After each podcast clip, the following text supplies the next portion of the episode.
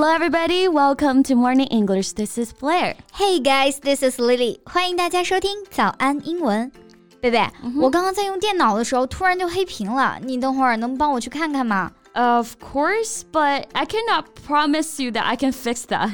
I'm not a talent in computer as well. Mm, better than me. Once something goes wrong with my laptop or computer, I don't know what to do. 你是想说自己是个电脑白痴是吧 yes, I don't know nothing about computers. Well, don't worry, you can learn. 那你刚刚说的 you don't know nothing about computers，这里的 don't 和 nothing 用到了双重否定啊。那到底是说知道还是不知道呢 Don't pretend that you don't know what I mean. Well, I did it on purpose. 我知道啊，你这句话其实是一个双重否定，肯定不是表 示你会电脑的意思。那其实呢，这种用法是不是不太正确啊？嗯，那相信大家听到双重否定啊，都会下意识的说双重否定表肯定。那这句话不管是在语文还是英语里面，都已经是顺口溜一样的存在了。不过啊，无论是在生活中，还是电视剧里，还是歌里面啊，其实都经常会出现双重否定的别的用法。So let's take a look in today's podcast. Good idea. Let's get to it. Well, before we talk about the uncommon usage of double negative, let's see the usual way we use. OK, double negative 就是双重否定的意思啊。我们通常学的双重否定表肯定的用法呢，一般有缓和语气的效果。 That's right. For example，前美国总统奥巴马呀，就在一次谈判的时候说过，Time is not unlimited， 时间啊不是无限的。 Yeah, actually, he can say time is limited, but he didn't. 呀那大家都知道，一般演讲啊都是会提前准备好稿子的，so he must use the double negative on purpose. Yeah, I think so. 那 time is not unlimited 这种双重否定就让语气会缓和很多，没有那么的僵硬强势，也给谈判啊留了余地。 Yeah, I must say he was a highly educated and clever president. Yeah，那像奥巴马这种有文化的人说的话呢， 也是很有深度的啊。But what about another usage of double negative? Well，双重否定表肯定的用法我们叫 double negative，但双重否定表否定我们就叫 negative concord。 Yeah, concord, C O N C O R D, concord 就是和谐一致的意思。双重否定表否定就表示前后一致了。 Exactly. You just asked me at the beginning of our podcast that if the usage of negative concord is right. Actually, it's not logically right, but some people say the sentence like this.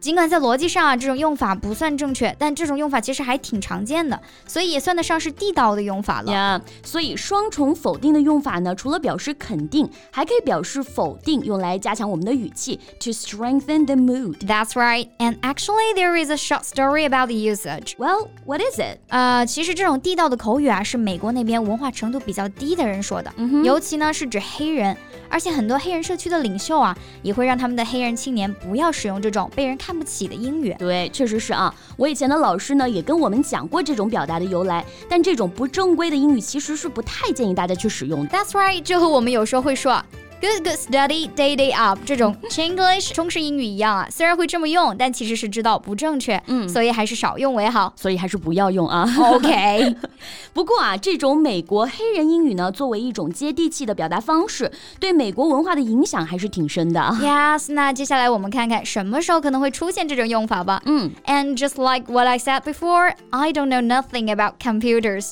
我对电脑啊一无所知，其实就是强调我真的不太会用电脑。但正确的说法其实应该是 I don't know anything about computers. That's right. For example, I'm not going nowhere. I'll be with you. 我哪儿也不去，我就在这儿陪你。但是这句话严谨的说法应该是 I'm not going anywhere. Yes，或者有时候啊被人冤枉是不是做了什么坏事的时候，I'm not doing nothing，我什么都没做。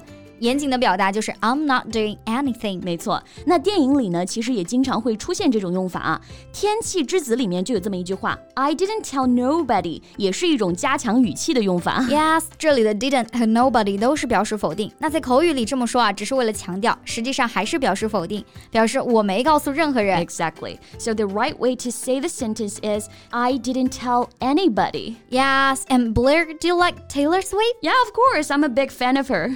Then you must know the song Look What You Made Me Do. Mm-hmm. Yeah, I know that. One of the song's lyrics I don't trust nobody and nobody trusts me. Yeah, Yeah，我听这首歌的时候也有注意到这句歌词啊。I didn't trust nobody. Actually, it means I don't trust anybody. Yes, Yes，所以霉霉是在说我不相信任何人啊，也没有人相信我。嗯，And the song Satisfaction. The first line is I can get no satisfaction. 我无法得到满足，也是很典型的双重否定，表示否定用来加强语气的用法。That's right. It's very common in English songs.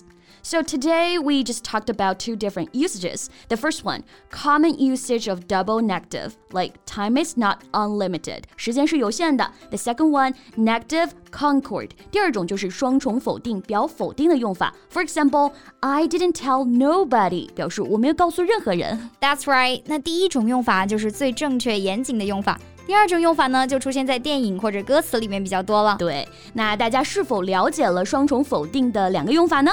下次碰到双重否定表否定的用法，就不要觉得奇怪了。嗯，不过还是要注意啊，negative concord 的用法了解就好，还是别学啊。嗯，尤其是考试的时候，可千万不能用。Yes. Okay, so that's all the time we have for today.